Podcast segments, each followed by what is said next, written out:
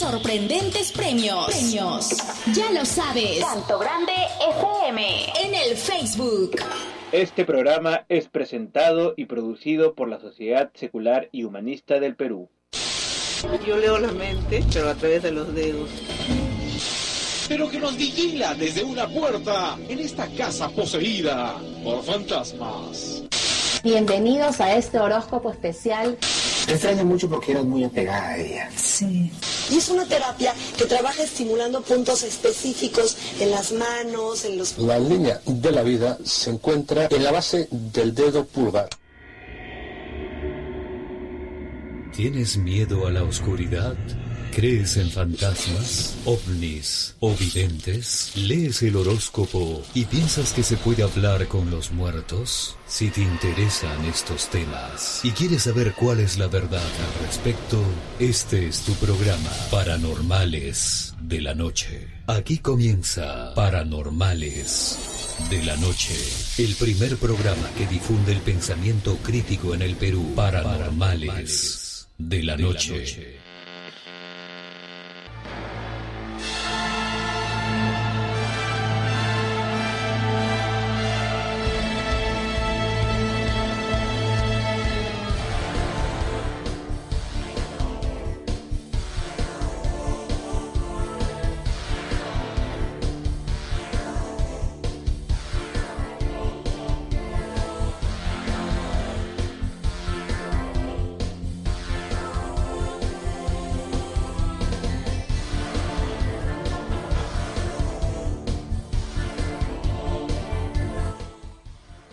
¿Qué tal amigos? Bienvenidos a su programa Paranormales de la Noche a través de los 97.7 Canto Grande FM. Eh, como todos los lunes estamos reunidos aquí eh, desde Lima, Perú, transmitiendo al mundo entero este programa que les recordamos que es una iniciativa de la Sociedad Secular y Humanista del Perú. Mi nombre es Andy Landacay, como todos los lunes aquí acompañado de un panel interesante y como siempre Johnny Arce en los controles que estaba emocionado ahí temprano, algo, ha pasado ahí, un alma ha movido ahí en los controles, ¿no? Pero bueno, ya estamos aquí en directo, listos para transmitir y acompañar esta noche la elegancia de Adrián Núñez esta noche. ¿Cómo estás Adrián? ¿Qué tal? Ah, muchas gracias. A venir con la guitarra aquí este, acompañando. Me vengo a grabar un videoclip. Pucha, he tenido que ir así elegante. Bueno, sí. Vamos, a tomar una foto aquí para, para que la gente pueda apreciar aquí el look de Adrián que está impecable, así listo esta noche está, está un anís, como dice aquí. Bueno, más adelante vamos a presentar también a nuestro invitado que también está aquí con nosotros, que hemos anunciado eh, su participación con un tema muy interesante, con un tema que llama la atención. Y bueno, vamos a mencionar más adelante, ¿no? Y bueno, a todos los que ya se conectan a través del chat también les, eh, les mandamos un saludo aquí a todos a Diego Alejandro Vargas Aguilar, este, a nuestros amigos eh, de Ecuador también, a Gustavo Lamota que también nos está escuchando en este momento, en general a todos los que se van conectando a través del chat y también dan sus aportes y consultas también aquí para nuestro invitado, ¿no? Bueno, para aprovechar el tiempo vamos rápidamente a escuchar nuestro primer bloque, la noticia de la semana, aquí ya algo se ha filtrado un poco, pero vamos a escuchar y analizar posteriormente esta noticia, eh, que es un análisis de los medios de comunicación.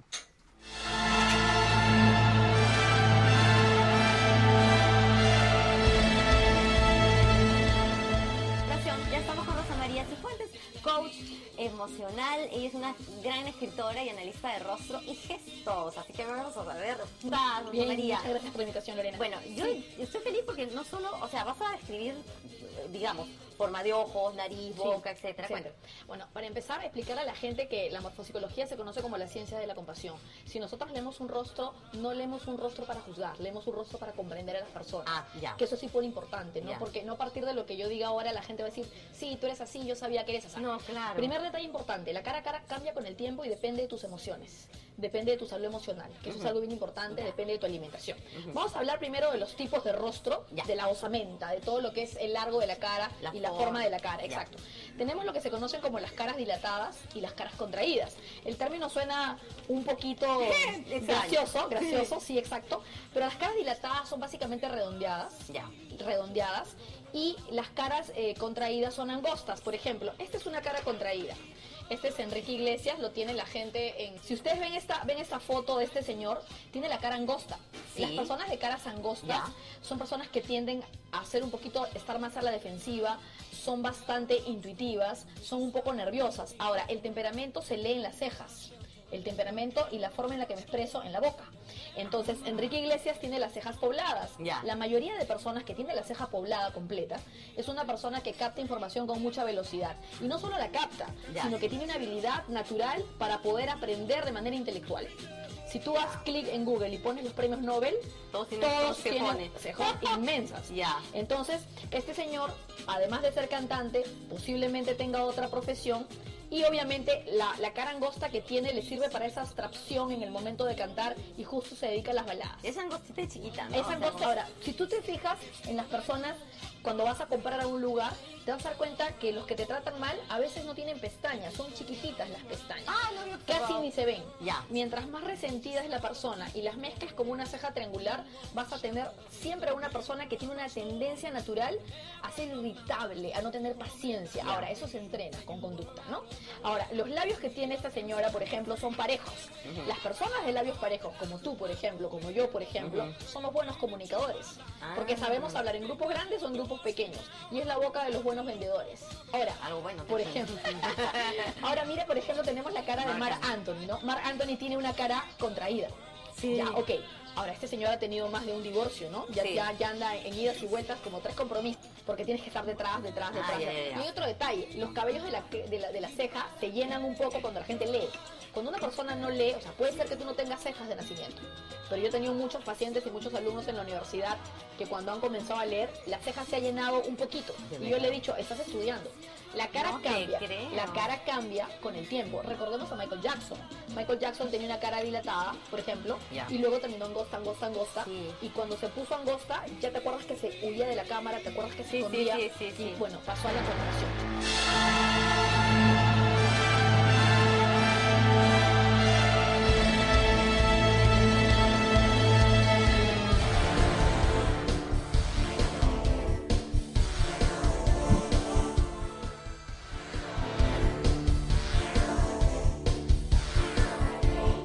Bien, ahí escuchábamos la noticia idiota de la semana. Bueno, eh, aquí varios han arrancado los cabellos escuchando a nuestra querida Rosa María Cifuentes, ¿no? que es eh, eh, morfopsicóloga y una especialista en, en, el análisis y lectura de rostros. ¿no?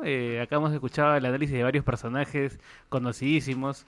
Y bueno, no sé qué tiene que decir acá Víctor, ha estado anotando así bastante atento aquí. no, me sorprendido, ¿no? ¿Cómo, ¿Cómo es posible que em, de verdad haya gente que pueda creer estas eh, sandeces, ¿no? Eh, ¿Cómo es posible que eh, si tú estudias te crece más la ceja? ¿Quién puede creer ese tipo de cosas, no? ¿Acaso te haces un implante de cejas y te vuelves más inteligente por eso? ¿Acaso? ¿De qué, estamos hablando? No, pero en los sitios de depilación de repente decían, han medido el IQ por...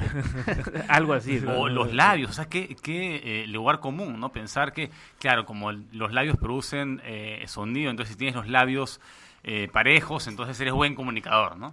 ¿Cuántos buenos comunicadores hay que no tienen labios o tienen labio chueco?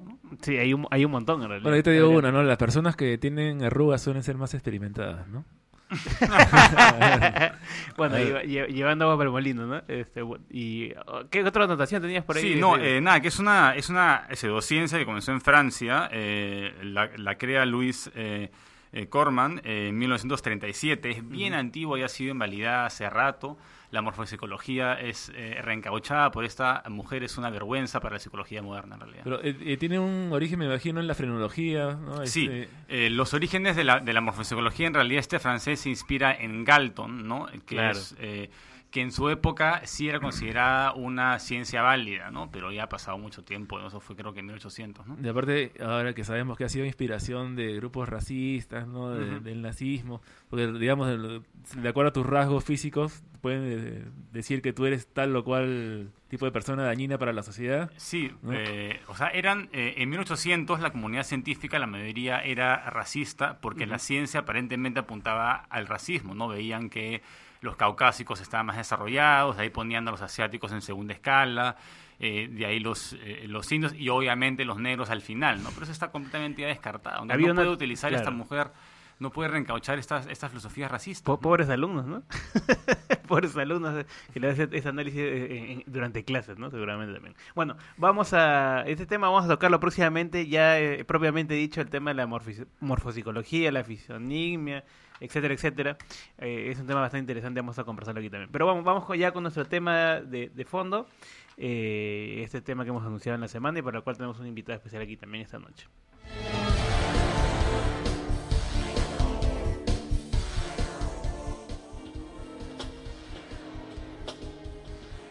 El alma ha sido una preocupación desde siempre.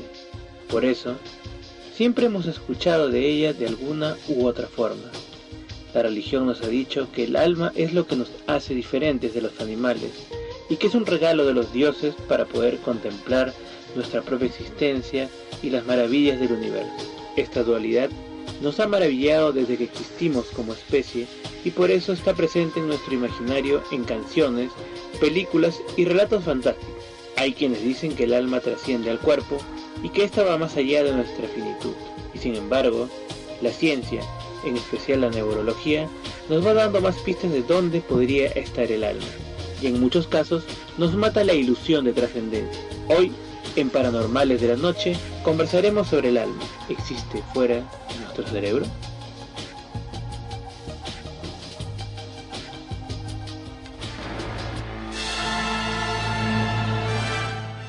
Tema interesante que se ha anunciado en la semana acerca del alma, o, o lo que debiera serlo, ¿no? Es un tema eh, que tiene varias denominaciones, ¿no? Siempre se habla de esta dualidad que viene acá, Víctor nos va a explicar también desde épocas lejanas, ¿no? Del, del- del- el tema de Platón, ¿no? La dualidad de, este, del, del cuerpo material con, con el espíritu inmortal, es decir, vamos a hablar de estos temas esta noche, eh, para lo cual tenemos también aquí como invitado a Henry Llanos, ¿no? Que es... eh, ingeniero de sistemas, eh, también eh, próximamente eh, especialista en ingeniería química, ¿cierto? Que también está y bueno, y actualmente es presidente de APERAT, la Asociación Peruana de Ateos aquí en Perú.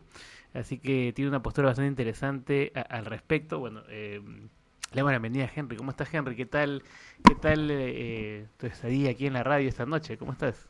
Hola, ¿qué tal? Hola a todos tus oyentes del radio de Paranormales de la Noche. Buenas noches. Bueno, eh, la primera pregunta así de, de, de cajón, pues para poder este, aprovechar el tiempo es, ¿cómo podríamos definir en la actualidad, ¿no? Eh, a la luz de, de lo- de- de los nuevos descubrimientos, ¿no? Sabemos que, hay investigaciones muy interesantes acerca del cerebro, de, de la neurología, etcétera, etcétera. ¿Cómo definiríamos el alma eh, en la actualidad, ¿no? O haciendo un, un recuento de, de todas las definiciones también que se han tenido, porque este es un tema que se enfoca no solo desde la ciencia, sino de la filosofía también, ¿no? Que es, que es eh, donde se debate mucho ese tema del alma, la conciencia, el espíritu. Esos son temas que, que están ahí, o, o denominaciones que dan dando vueltas. Claro, el alma no es un concepto científico, para empezar, es un concepto religioso o de cualquier otra índole. Así que eh, está fuera de la ciencia. Es, eh, lo que sí podríamos eh, definir, o mejor dicho, hablar científicamente es de la mente y de la conciencia, que son estas propiedades que, que emergen del, del cerebro, del funcionamiento cerebral. Fíjate, eh, hay toda una serie de eh, ciencias eh, que se dedican a, la, al- a, esta, a este asunto del cognitivismo, ¿no? Es- Es un asunto interdisciplinario. Eh, va a la concurrencia de varias ciencias, y incluso de la filosofía, ¿no? Entonces, este, yo prefiero eh, siempre hablar desde el punto de vista neurocientífico, que es, digamos, eh, la disciplina que más se acerca a este asunto. Claro, con la ayuda de las otras, ¿no? Con la ayuda de las otras. Fíjate, yo tengo un punto de vista con el que estoy completamente de acuerdo, que es eh, este neurocientífico, ¿no? Antonio Damasio, que en su libro eh, y el cerebro que va al hombre nos da un panorama eh, realmente encantador, espléndido, de cuál es el, el- el- el conocimiento, ¿no? el avance de conocimiento neurocientífico al respecto. Él divide a la, a la mente, ¿no? a la mente consciente humana en tres niveles. Para empezar está el estado de vigilia, este hecho de estar despierto o dormidos, que es el primer componente de la mente consciente. Luego está lo que se llama la mente propiamente dicha. Y por último se añade un proceso a todos estos dos niveles en el cual uno se siente a sí mismo, que se llama el sí mismo o el yo, la subjetividad. cuando estos tres elementos concertadamente funcionan, se puede decir que hay una mente consciente. Y no solamente hay mente consciente en el humano, también hay mente consciente en casi todos los mamíferos, porque se dan estas tres, estos tres niveles y se sabe de las estructuras cerebrales que producen cada uno de ellos. Interesante. Bueno, vamos a ir eh, a una breve pausa comercial. Acá Adrián y Víctor García López están ahí interesados en también en plantear preguntas, ¿no? Vamos a ampliar el- la conversa sobre ese tema. Volvemos aquí en Paranormales de Noche luego de esta breve pausa.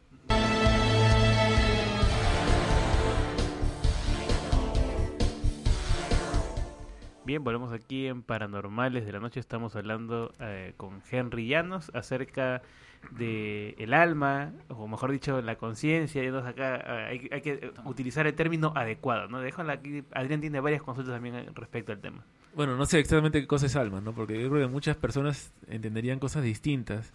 La mayor parte de personas que conozco creo que entienden algo así como que es un fantasmita que cuando tú te mueres se va por ahí campante con, con toda tu Claro. información, este, con, incluso puede ser con tu forma, con tu calzoncillo y sobrevive, pues, ¿no? A la eternidad.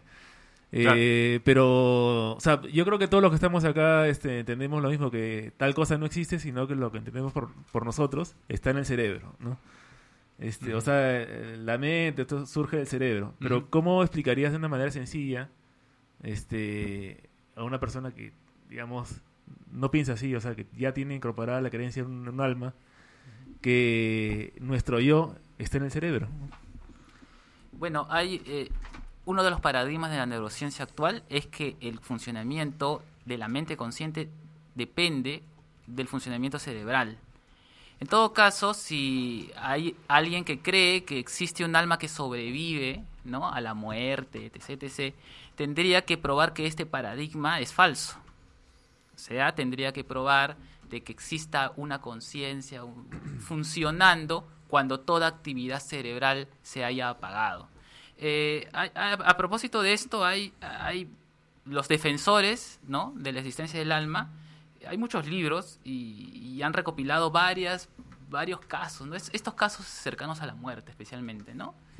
Hay varios, eh, de los cuales hasta donde yo he leído, los más notables eh, ha sido uno del, del médico Van Lommel, que incluso fue publicado en, una, en la revista de, de Lancet, ¿no? que es Sí. una revista médica. Él, él este, documenta 344 casos, o mejor dicho, 344 eh, pacientes que han sufrido paro cardíaco, han perdido la conciencia obviamente, y de a estos, el 18% ha vivido experiencias cercanas a la muerte. ¿no? Estas experiencias cercanas a la muerte eh, se caracterizan pues porque ves un túnel de luz, eh, hablas con parientes muertos, tienes experiencias extracorpóreas, ¿no? Pero hasta ahora nadie ha podido eh, demostrar que estas experiencias cercanas a la muerte se producen exactamente en el, en el, en el momento en que la actividad cerebral cesa. Eh, hace poco Sam Harris ha publicado un libro sobre la espiritualidad sin, sin religión, digamos. Y tiene un capítulo entero donde explica este que en realidad todos estos casos de supuestamente experiencia- experiencias cercanas a la muerte eh, en realidad no son tan cercanas. O sea, lo que se da en realidad no es una muerte cerebral. Nadie ha sobrevivido a una muerte cerebral. Lo que se da es un estado realmente de coma o poca conciencia, ¿no? Donde sí hay, hay este, actividad química en el cerebro. Claro. La muerte Que- cerebral es sí. irreversible. Claro, En sí. cambio, estos Entonces, no hay tal cosa como que uno regresa de la muerte. O sea, uno realmente no se murió. Claro, no son caso. experiencias post-mortem, Claro, sino sí. cercanas a la muerte. Sí, no, estamos acostumbrados a, a entender la muerte como eh, que para de latir el corazón, ¿no? Claro. Pero en realidad para latir el corazón el cerebro se queda sin oxígeno y comienza a morir. Y eso puede demorar varios minutos, ¿no? Entonces, este, esas experiencias cercanas a la muerte se dan en un cerebro eh, en una circunstancia muy especial, ¿no? Agonizante, ¿no? Pero es interesante, eh, justo em, estaba leyendo acá en, el, eh, en, en- en mi wall de un comentario de Alberto González, que, hemos tenido acá como invitado, plantea esta, este interrogante, ¿no? Dice que eh, lo que sobrevive a la, a la muerte no es necesariamente la conciencia, si- sino el alma, ¿no? Entonces, ¿qué diferencia hay entre el alma y la conciencia? ¿Es lo mismo? ¿Puede haber conciencia sin alma o alma sin conciencia? Es una muy interesante pregunta, Henry. Claro, por favor. este, eh, precisamente la esencia de tener alma es estar consciente, es darte cuenta de las cosas, percibir, ¿no? O sea, ¿cómo puede haber una, una alma sin conciencia? O sea, si, uno, si uno es este un inconsciente, es un desalmado. Claro, o sea, si, la conciencia, si, si, no te das cuenta de nada, eh, mm. ¿de qué alma estamos hablando? O sea, no, no, no comprendo. Eh, la conciencia es, pues, este, el, el, el, asunto, el meollo del asunto acá prácticamente. Eh, hay una noticia curiosa, hace unos días el eh, radioprogramas ¿no? y el comercio también rebotaron esta información. Dice, científicos, ese es del 9 de octubre, científicos hayan indicios sobre vida después de la muerte. Creo que incluso Víctor tú lo compartiste también, ¿no? Dice, científicos británicos estudiaron a 2.000 pacientes que sufrieron infartos y encontraron que el 46% de ellos dijo que tuvo alguna forma de conciencia, entre comillas, mientras estaban en estado de muerte clínica, ¿no? Y bueno, y citan este, este supuesto, estos supuestos casos, ¿no? Que describen básicamente lo mismo, ¿no? Eh, los científicos responsables del estudio dijeron que escucharon evidencia convincente de que los pacientes experimentaron acontecimientos reales de hasta tres minutos después del colapso cardíaco y que además podían recordar con precisión varios detalles de su experiencia luego de ser reanimados, ¿no? Eh, uno de los casos fue un hombre de 57 años quien hizo un relato muy convincente de lo que sucedió mientras se encontraba en estado de muerte clínica. El paciente dio detalles que luego fueron constatados de la forma en que los médicos y enfermeras trataban de reanimarlo. Y bueno, el que dirige esta investigación es Samparnia, no es conocido creo por el famoso libro este del efecto Lázaro, ¿no? que es donde habla supuestamente que es de la evidencia, o podría ser la evidencia de eh, una, una, un retorno del más allá, entre comillas. El problema es que precisamente no se, o sea, no decimos que esta gente sea mentirosa. Eh, eh, todo lo que han relatado puede que lo hayan experimentado realmente. El problema es que no se ha probado de que estas experiencias tengan lugar exactamente en el momento en que están muertos clínicamente, entre comillas, ¿no? Sí, no, Esas experiencias se dan después del que el corazón pare de latir, no hay ningún problema. Mucha gente le da un paro cardíaco, a veces pasan unos minutos y lo, reviven y el cerebro continúa activo. O sea, si el cerebro muere y no hay actividad cerebral, no hay experiencia, ¿no? No ha habido ni un solo caso, digamos, que hayan eh, registrado de, de, digamos, resurrección después de muerte cerebral. Y lo que pasa es que ahí define muerte como eh, que para de latir el corazón, ¿no? Eso no es la muerte, ese es el principio recién de la muerte.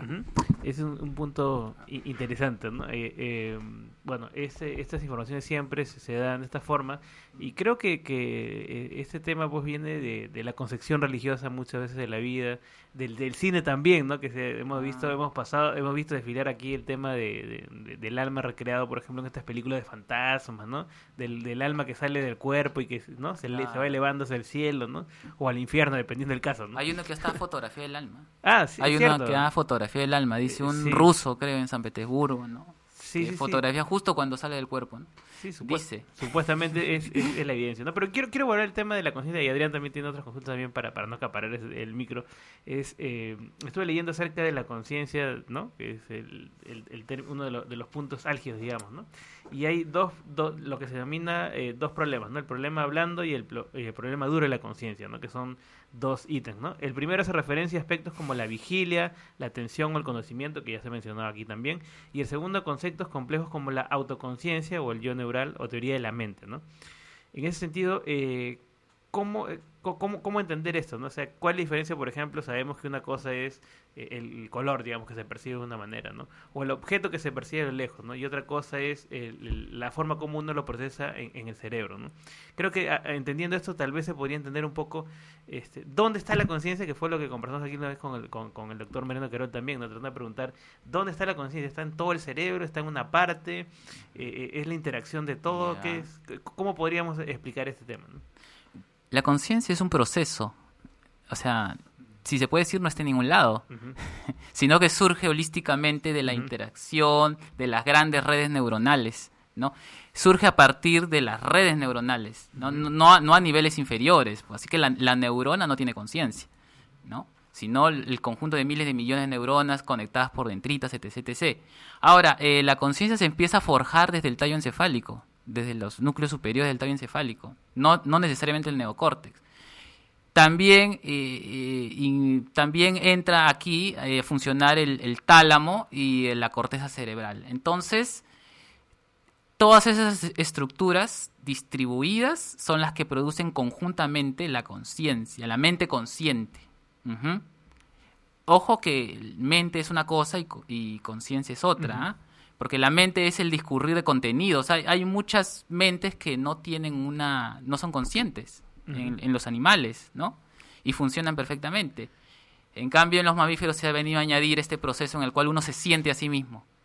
Y, y esa es la subjetividad, precisamente porque ha- hacen posible que sobrevivamos. Eso es interesante, o sea, hay que distinguir entre especies, ¿no? Lo, lo, lo que tú planteas es que eh, la mente hay en muchas especies, pero la conciencia, eh, ¿me dices solamente en mamíferos? ¿Eso es lo que entendemos? Sí, claro, en más o menos mamíferos, sí.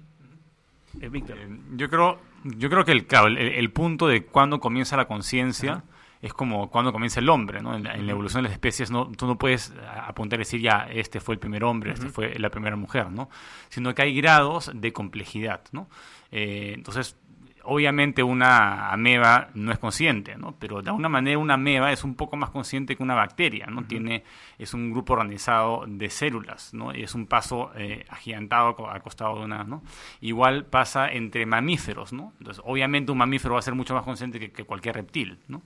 Este, pero dentro de mamíferos también hay niveles de conciencia de acuerdo a la eh, potencialidad del cerebro y la complejidad de las interacciones sociales, ¿no? Pero, De- pero ¿sería, emergen- ¿sería emergente la conciencia o, o sería tan gradual que, que no habría Eh, como- la emergencia puede ser gradual, ¿no? Y tal vez Pero- no puedes tú decir en qué momento surge la conciencia. La con- tal vez el- la primera parte de la conciencia es la sensibilidad a las cosas que duelen o que causan placer, ¿no?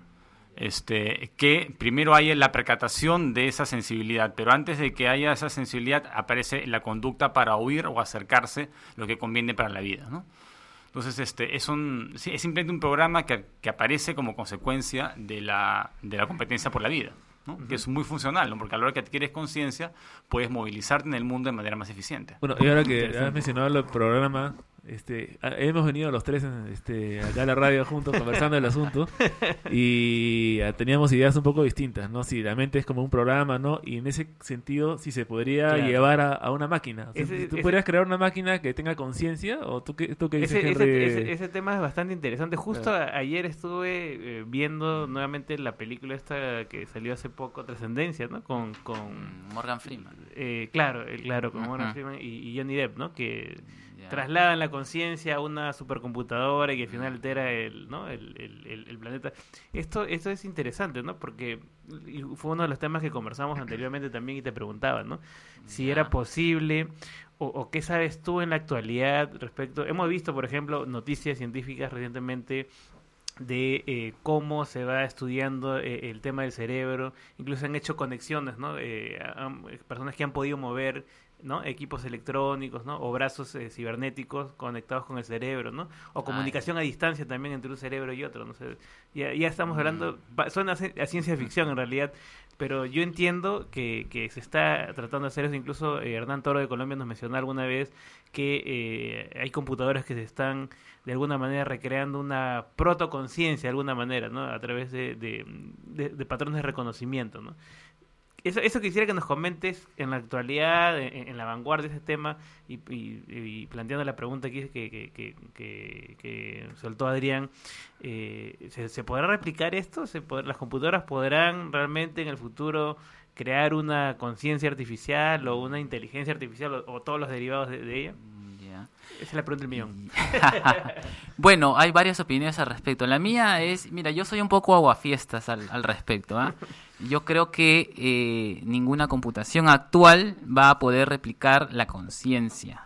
Eh, eso no significa que no se va a poder replicar, sino que no con estos métodos. Eh, el, problema es que eh, las computadoras y el cerebro tienen un, un- un funcionamiento esencialmente distinto. ¿ah? El, el modus oper- operandi es distinto. La computadora trabaja en base a, lo que se llama el concepto de algoritmo. El algoritmo es un, pa- un, proceso, un paso secuencial, ¿no? una secuencia de pasos bien definidos, bien estructurados. Eh, tiene una entrada de acuerdo a un formato y tiene una salida. Siempre que entra una cosa, sale eso, está completamente determinado. La- el cerebro no funciona así, tan rígidamente, ¿no? No es algorítmico.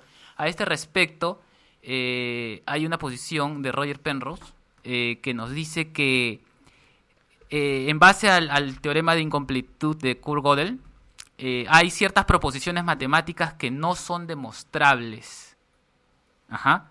Sin embargo, el- la mente humana sabe de que son ciertas. Entonces, si la mente humana funcionara algorítmicamente, ¿cómo sabe que estas proposiciones indemostrables son ciertas? Ahí es ahí, ahí la ¿Podrías cuestión. poner un ejemplo? Eh, eh, lo que pasa es que en el, el teorema de incompletud de Gödel nos dice que dentro de un contexto, ¿no? Dentro de, de- de la aritmética, por ejemplo, hay axiomas y hay teoremas que se demuestran a partir de los axiomas. Pero siempre surge alguna proposición matemática que se escapa de esas, de esas demostraciones. Por ejemplo. Pero sabemos que son eh, verdaderas.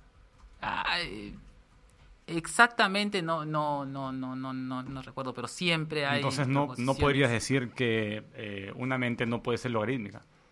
algorítmica. Sí. No funciona de acuerdo al- a un principio algorítmico, definitivamente. Eso es, eh, en- en- con eso estoy de acuerdo. ¿ah? Pero no hay ninguna prueba para que puedas eh, sustentar tu afirmación. Eh, tendría que traerte la prueba exacta, ¿no? De, de- de- de- Ujú. que hace Roger Penrose. Eh, yo sí creo que sí, yo, yo eh, discrepo, yo sí creo que, que la mente... Eh, bueno, en ese sentido estamos conversando en el carro justamente si es que eh, la mente eh, puede eh, emerger de material cibernético, tal vez de- una, de una computadora, tal vez muy similar a lo que hay ahora, tú piensas que no, yo en eso concuerdo, pienso que las computadoras actuales son muy lentas y funcionan de manera secuencial, necesitamos una computadora este, que eh, procese en paralelo, como una computadora cuántica, para poder eh, procesar la cantidad de información paralela que se requiere para una, para una conciencia, ¿no?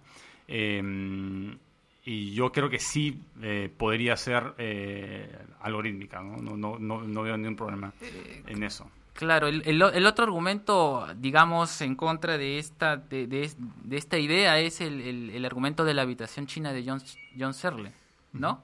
¿Sí o no? Que una, una persona está eh, dentro de una habitación, un inglés, por ejemplo, ¿no? Que no entiende nada de chino. Y luego eh, le, le dan instrucción, le dan datos en chino y él trabaja de acuerdo a un algoritmo, ¿no? y, y saca la respuesta correcta.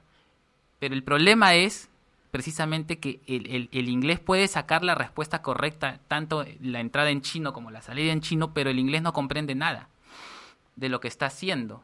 Eso más o menos hace la máquina. Pero la mente humana funciona en base a la comprensión.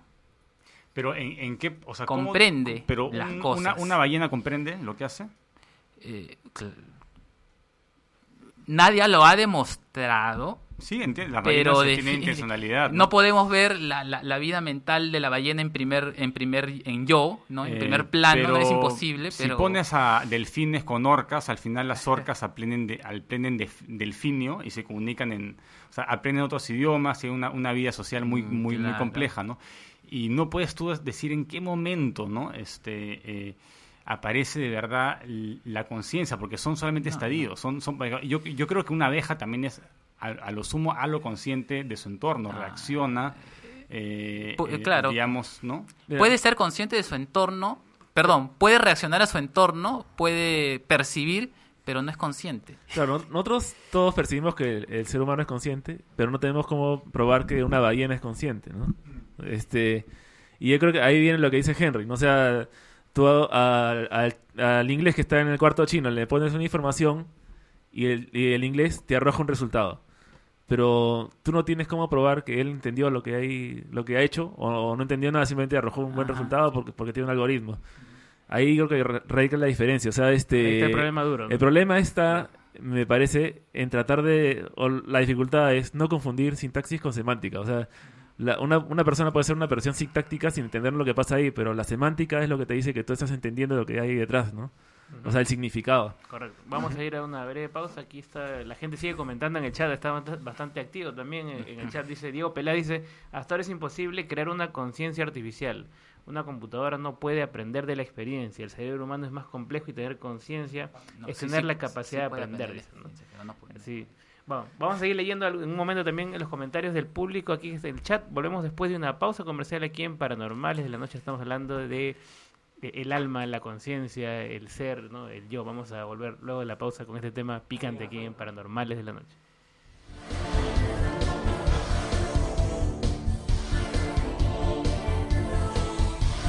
Seguimos con más. Canto Grande FM. Me enamoré como la mayoría. Nos fuimos a vivir juntos como la mayoría. Cuando se enfermó, cuidé de mi pareja como la mayoría. Pero cuando quise visitarlo en el hospital, no me dejaron verlo. ¿Te parece justo? Para cambiar esto, apoya a la unión civil. Todos tenemos derecho a proteger a quien amamos. Todos, no solo la mayoría.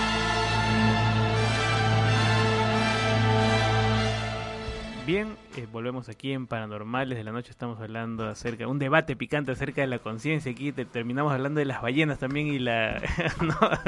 me acordé de buscando a Nemo también. Este, bueno, no, no, no- no sé si hablan en cetáceos, se entienden o no se entienden, pero bueno, es un tema bastante interesante. Quisiera escuchar una, una, una nota eh, también eh, del programa de Punset que es bastante interesante, que vamos a escuchar en un momento. Eh, creo que hay una llamada. Está- Están llamando aquí el público consciente, ¿no? Acerca de acerca de, la importancia de participar aquí en el programa, ¿no? Sí, bueno, bueno, vamos a escuchar entonces la nota del programa de eh, Punset acerca de este tema de la conciencia también para poder eh, ilustrarnos al respecto.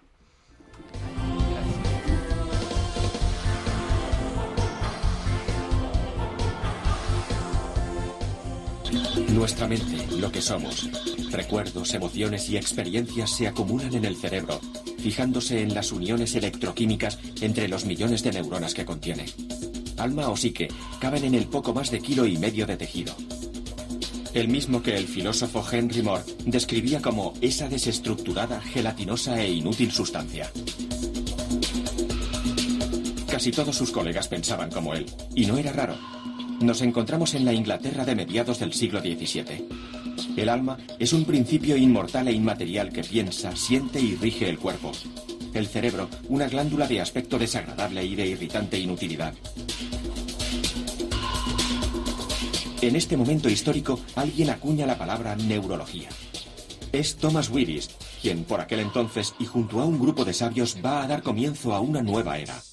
La era neurocéntrica en la que nos encontramos hoy donde el cerebro y mente son dos conceptos inseparables. Willis estudió con detalle la estructura cerebral y propuso una nueva concepción de la mente. Para él, pensamientos y emociones eran tormentas de átomos en el cerebro. De alguna manera, abrió el camino teórico que habría de llevar al descubrimiento de los neurotransmisores, cientos de años después.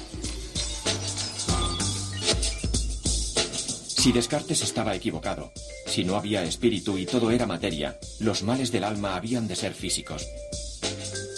Propuso entonces que los trastornos como la depresión se podían curar con sustancias químicas. Preparados capaces de restablecer el equilibrio del fluido nervioso. Hoy forman ya parte de nuestra cultura los fármacos contra la ansiedad o la depresión, la timidez o la hiperactividad. Puede que en su forma las teorías de Willis se parecieran más a la alquimia que a la ciencia moderna. Pero es innegable que dio los primeros pasos hacia la concepción de mente y cerebro que tenemos hoy. Inauguró hace más de tres siglos nuestra era, la era del cerebro.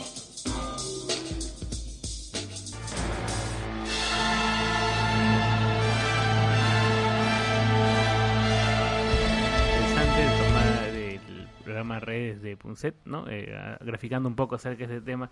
Eh, acá hay unas, unas consultas, el público sigue comentando y pone, eh, por ejemplo, preguntan aquí acerca de las computadoras cuánticas, ¿no? Eh, el uso de los números del sistema binario, ¿no? Donde, ¿no? Y la capacidad de almacenamiento. Y también te plantea, dice Henry, un ejemplo puede ser solo como, entre comillas, que de acuerdo con el contexto y el tono se puede entender que únicamente está comiendo o que come sin compañía. Otro ejemplo sería, me gusta el color rojo, que un humano puede interpretarse como verdadero o como falso. Eh, como verdadero o falso, incluso sin información previa, dice.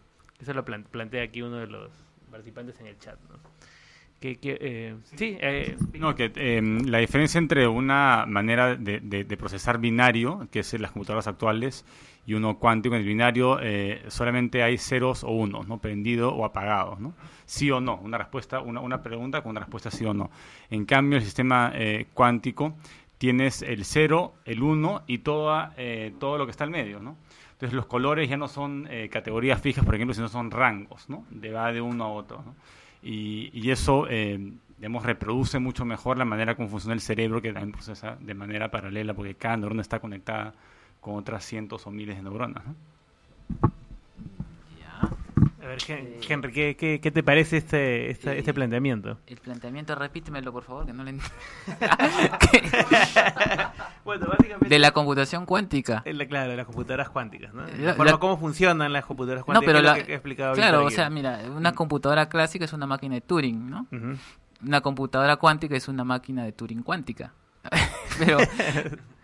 o sea, una trabaja con bits, otra trabaja con qubits, ¿no? Y como dijo Víctor, este, hay todo un rango entre el 0 y el 1, ¿no? De valores intermedios, pero al final las dos trabajan de forma algorítmica, computable, ¿no? Solamente que las computadoras cuánticas tienen una velocidad de procesamiento mayor, paralelo, ¿no?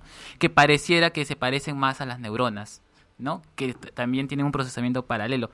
Pero como yo creo que la mente no es algorítmica, eh, los procesos son distintos esencialmente, entonces eh, no creo que ni con la computación cuántica se llegue. ¿En qué sentido no sería algorítmica? O sea, o por qué, digamos, por qué no podrías replicar eso en, una máquina?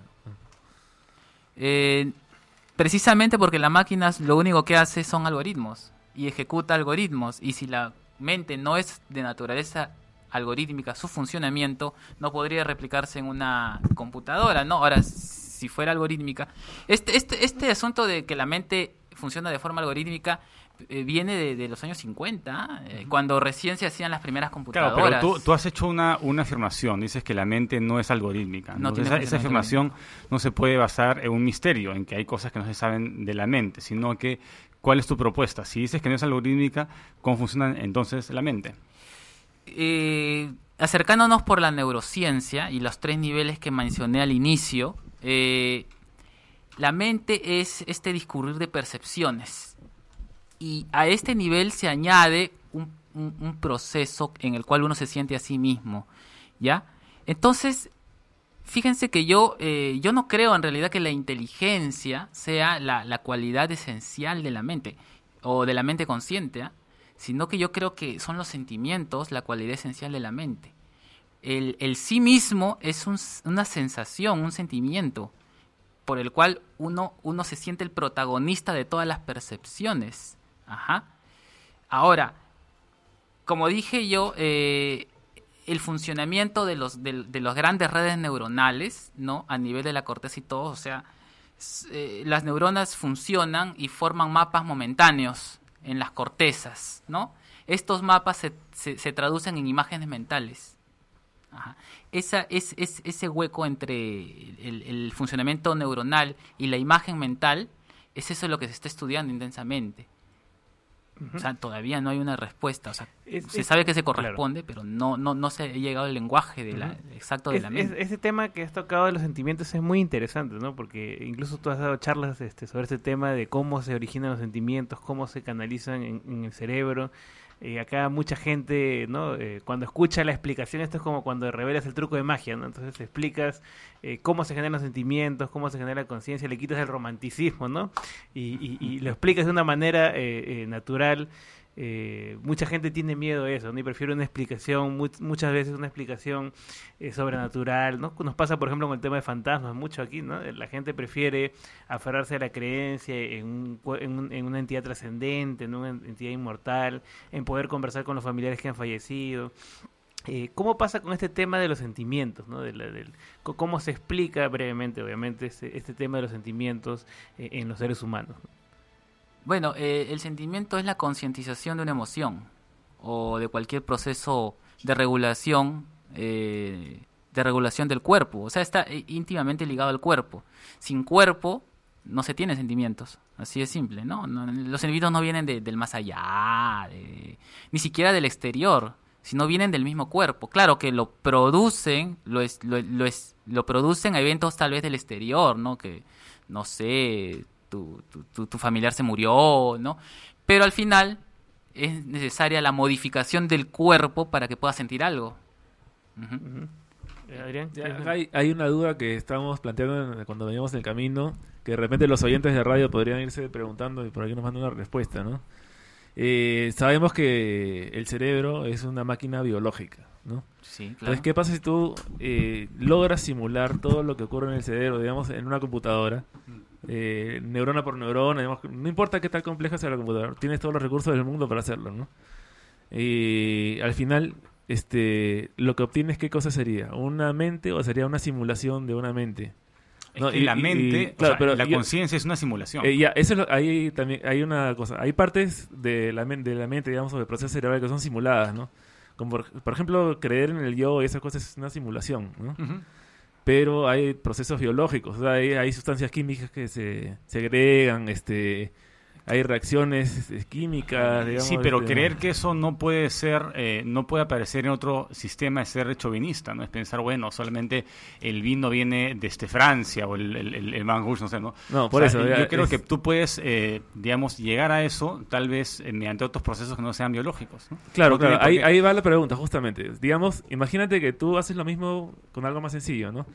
Eh, eh, pones en una computadora todo lo necesario para tener una máquina que te haga aire acondicionado, ¿no? Entonces pones la- el ingreso de energía eléctrica, todo. Generas exactamente todo lo que hace una máquina que hace aire acondicionado. Al final, ¿tienes aire frío o no tienes aire frío? O sea, En- es en el- mundo virtual En el mundo virtual, aire sí, frío. pero tú no te enfrías. Es que hay, este- hay, hay, hay dos cosas. Hay el aire frío que genera un impulso nervioso que se interpreta como frío, ¿no? Entonces está la, la experiencia del mundo que ah, supuestamente está hecho de átomos y los y la vibración de los átomos tiene que ver con la temperatura, entonces supongo que la temperatura, la vibración es poca, ¿no? Pero tú puedes recrear esa experiencia sin tener el estímulo primordial. Puede ser un estímulo puramente eléctrico y puedes crear una simulación. Entonces tú puedes tener mentes que estén conectadas a una computadora que no tengan el input sensorial, pero tengan el input de datos de una computadora y puedes tener igual mentes que adquieran cierta conciencia. Eh, típico, el típico ejemplo de este Matrix, ¿no? Eh, yo creo que eso sí es posible. Y, este, y de hecho, este, las coincidencias que hay entre neurociencias y, este, y cibernética es cada vez mayor. O sea, se insertan chips en los cerebros directamente y ya se están eh, generando programas de interfase para conectar el cerebro con una máquina. ¿no? En un momento va a ser prácticamente lo mismo. Vas a poder reemplazar tu cerebro biológico por un cerebro positrónico, digamos. Eso es lo que yo creo, a pesar que en el momento no, no se puede dar una, una prueba directa de que eso pueda pasar. Claro, ¿no? ahí para, yo creo que para que eso Eh, llegue a ser ciencia y deje de ser filosofía, tendríamos que poder, ficción. este, no, no lo digo por un desprecio a la filosofía, ojo, este, pero tenemos que poder probar que ese, ese aparato o lo que sea realmente es consciente y entiende lo que está pasando y que no sea simplemente una serie de operaciones. ¿no? Entiende, especialmente eso, que Claro, entienda. que entienda. Sí, claro, bueno, sí. se, han, se han recreado en, en- en computadoras partes de, de cerebros de un ratón. O sea, parte del neocórtex de un ratón ha sido recreado en una computadora. No hay la potencia eh, ahora computacional para recrear un cerebro entero, pero en el futuro habría, en- en teoría, la potencia para recrear cada conexión por conexión de un cerebro humano. Y en el momento que eso aparezca, dentro de la máquina va a adquirir una, la máquina va a adquirir conciencia. Tendría que pasar. O sea, si eres materialista, tendría que suceder necesariamente. ¿no? Mm, Yo soy materialista, Ah, eh, como decía, yo, yo, eh, yo también soy materialista, pero no, no, no. No Claro, creo. no. Hay, hay una pregunta interesante aquí. Materialista biológico. Materialista Sí. biológico. Aquí Claro. Dice, ¿puede existir inteligencia y conciencia sin emociones? Plantean aquí en, en el público. No. No puede existir conciencia y menos inteligencia si no hay sentimientos, al menos, o emociones. Eh, sin sentimientos y emociones no podrías ni moverte. Ni de un lado al otro. No habría voluntad, no habría eh, motivación. Ajá, Porque el sí mismo es un- una sensación, es un sentimiento. La subjetividad es un sentimiento. También es Ajá. el Víctor. No, em, eh, en nuestro caso, los cerebros han evolucionado primero emocionalmente, que es un, i- prácticamente un, un programa instintivo, y de ahí han adquirido una conciencia un poco más racional. Pero eso no quiere decir que puedan haber sistemas que sean diseñados directamente racionalmente y para funcionar racionalmente sin emociones, como un androide, ¿no? como este Data de, de Viajes a las Estrellas. ¿no? Este, eh, que, y, y tal vez hayan personas que puedan suprimir esa parte emocional y solamente activen el cerebro racional, Mm, ¿no? Yo personalmente no creo, no, no habría voluntad. Es, esta, es, no habría voluntad ni libre albedrío en esta máquina. Se- Es un autómata completo. Y, y el completo automatismo no es mente consciente. Ese, ese tema me trae a colación un tema que alguna vez hemos conversado y debatido también en la sociedad, ¿no? Acerca de, de- de si se puede descubrir los mecanismos del cerebro ¿Se podría programar a la gente en un futuro, digamos, a e- evitar, por ejemplo, asesinatos, evitar que, o, no, lo- el albedrío que tú mencionabas hace un momento, ¿no? Final- finalmente no habría responsabilidad y tú podrías programar a alguien, o para que sea un asesino o para que sea una persona eh, de bien, digamos, entre comillas, como pasó con el personaje de la naranja mecánica, ¿no? Que fue programado para evitar acciones negativas. ¿Podría pasar eso en el futuro? Es una pregunta difícil, sí lo sé. Creo que sí, ¿no? O sea, bueno, por lo menos nosotros, yo, me- yo supongo que eso no tiene ninguna implicación este, moral, ¿no? Porque en el sentido de que yo creo que no existe el libre albedrío, ¿no? Este, somos, o sea, no- estamos determinados por la naturaleza, por el medio ambiente, por una serie de factores, o sea, este, causas y efectos No, y a- y aparte que no dependen de nosotros, ¿no? y Eh, eso no, no implica que nosotros no va- vamos a dejar de ir a la cárcel si hacemos un, este, si cometemos un crimen, o sea, entonces eh, las cosas funcionan así. La cárcel existe porque hay que hay que librarse de, de los malos elementos, aislarlos, ¿no? Claro, el- libre albedrío es es una teoría eficiente, ¿no? Yo no creo que sea cierta, pero es eficiente. Nos conviene pensar que tenemos libre albedrío. Yo creo que todo sistema suficientemente complejo se comporta como si fuera libre, pero en el fondo está regido por leyes mecanicistas. Hola, buenas noches. Ah, sí, buenas noches. Este, quería hacer una pregunta a Henry Llanos. Sí, ¿cuál es su nombre? Eh, José. José, ¿qué tal? Buenas noches. Eh, a ver, una consulta para Henry. Te, escu- te está escuchando aquí en este momento. Ya, gracias. Este, eh, sí, quería preguntarle eh, qué tan peligroso cree que podría ser el crear un, un artefacto, un aparato con una inteligencia artificial primitiva, ¿no? Eh, por ejemplo, hemos visto en, en algunas películas como esta eh, inteligencia artificial de Spielberg en que el, tener un aparato con cierta inteligencia artificial podría eh, ser más peligroso de lo eh, de traer eh, menos beneficios de y más más riesgos a la, a la salud que por ejemplo vemos en esta película que asesinan al, al niño no no sé eh, qué opina al respecto Ya. ¿Qué tan peligroso es que se cree una, una, una máquina consciente? Algo así sería la... Bueno, más...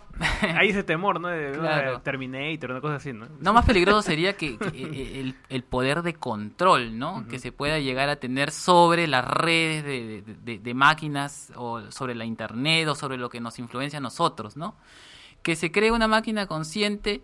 Tú sabes que siempre hay ese peligro de que se nos rebelen, ¿no? De que nos superen, ujú, de que logren más, mm, más allá de nosotros. No sabemos hasta qué, hasta qué grado eh, pueda pasar esto, ¿no? Todo es especulación. No, sí, de hecho puede, puede pasar y eh, si no comenzamos a hablar sobre la ética del futuro, si no comenzamos a hablar sobre los androides morales que van a aparecer en el futuro, necesariamente creo yo, si no nos autodestruimos, vamos a llegar a crear inteligencia artificial de alguna u otra manera y tenemos que comenzar a hablar sobre los derechos que tendrían esas personas, ¿no? Vamos a crear una raza de esclavos acaso, ¿no? P- pero si es que, eh, pero yo, yo creo que al contrario, yo creo que la gente va a tender a confiar más en esos andro- androides que en las personas. Los androides van a van a tener mejores programas porque van a ser diseñados y no evolucionados y van y, y, este y van a ser mucho más confiables. La gente va a tender a confiar más en los robots que en las personas. Pero de repente esos robots tienen un nivel de conciencia de los animales, ¿no? Ahorita los animales son conscientes y, y los tenemos de esclavos. Yo creo, Henry, que eh, esta idea de que los robots nos van a dominar, no, yo creo que parte un poco de, nuestra concepción biológica eh, en la que estamos. este, nosotros que, que somos algo biológico que tiende a pudrirse, a morir, entonces si tú fueras una máquina que no tiene esos problemas, no, no estarías dispuesto a matar por, por, por, sobrevivir, ¿no? Entonces, esa idea a mí me... La frase que tú dijiste, Víctor, sobre el chauvinismo, ¿no? Este, cada vez que hablo, al menos con muchas personas, sobre esto de, de, de los robots y la ciencia, como que no, no les cae en la cabeza todavía de que, de que algo pueda pensar como ellos, ¿no? Hay una idea de que, y si piensa o aparenta pensar, no, es porque está programado. Pero oye, ¿y tú, este, qué cosas son tus genes, no? O sea, hay la idea de que yo soy muy diferente a un robot, ¿no? Pero no se dan cuenta que a través ellos son un robot, no se dan cuenta. Eh. Bueno, ese, Bueno. que, ese que acaba de hablar fue Billy Rondón. Que nos. Sí, bueno, eh, se, nos ha acabado- se nos ha ido el uy, tiempo, la- se nos ha ido el, quería- tiempo, eh, eh, brevemente. Sí, sí, brevemente. Este, ojo que yo, yo, yo no defiendo la idea de que no se pueda replicar la conciencia por medios artificiales. ¿ah? No, yo no acabo de decir eso. Yo he dicho que no es algorítmica. Ajá, ese- esa es mi posición. Yo creo que, yo creo que no- lo has dicho por- no, has, no has- no has propuesto por qué no y Bueno, es, ya- una, es una evidencia negativa, no vale. No te he dicho que no tiene comprensión. Bueno, creo que este tema definitivamente nos da para, para otro programa, ¿no? Definitivamente vamos a hacer el Alma 2, este, ¿no? Eh, para- no, porque... Bueno, no- sí. O y- Desalmados. Desalmados, ¿no? Y bueno, de repente podríamos traer a la parte contraria, ¿no? Hay gente que cree, ¿no? En, en la inmortalidad del alma, ¿no? Que cree en esto. Podríamos este, escuchar su punto de vista también. Para hacer un debate interesante. Bueno, eh, ya no hay para más. Nos ha quedado cortísimo el programa de hoy. Eh, eh, me despido en nombre de todo el equipo, a Víctor García de Belaunde, a Adrián Núñez. Bueno, Iván Antesana está llegando ya de Ecuador, que está en su viaje por, por allá, por Guayaquil. Ya nos traerá novedades también aquí. Le agradecemos mucho a Henry Llanos que esta noche nos ha acompañado, ¿no? explicándonos interesante, de manera interesante acerca de la conciencia. Y a Billy Rondón que también llegó en la parte final, pero llegó. bueno, eh, me despido. Mi nombre es Andy y Landacay, a nombre del equipo de Paranormales de la Noche. También les recordamos que eh, vean La Manzana Prohibida, el programa aquí de Víctor García Belaunde. Está con temas interesantes. Ah, sí, mañana salgo yo, ¿verdad? El cherre que para Adrián Ojalá Núñez. que le guste el programa. Hablando de un tema súper interesante aquí. ¿Cuál en, tema? En la, en la manzana prohibida. Eh, ¿Cómo hacer helados de manzana? Ah, ya. Ese es un tema. No, so- sobre la diferencia entre ciencia y sentido común. Que es un, Ah, que es un perfecto. tema vital y básico y necesario. Bueno, no hay tiempo para más, nos despedimos, volvemos el próximo lunes a las 10 de la noche aquí en Paranormales de la Noche. Chao.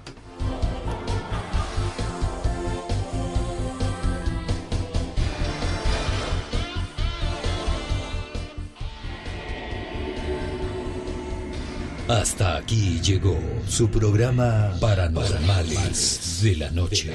Nos volveremos a encontrar.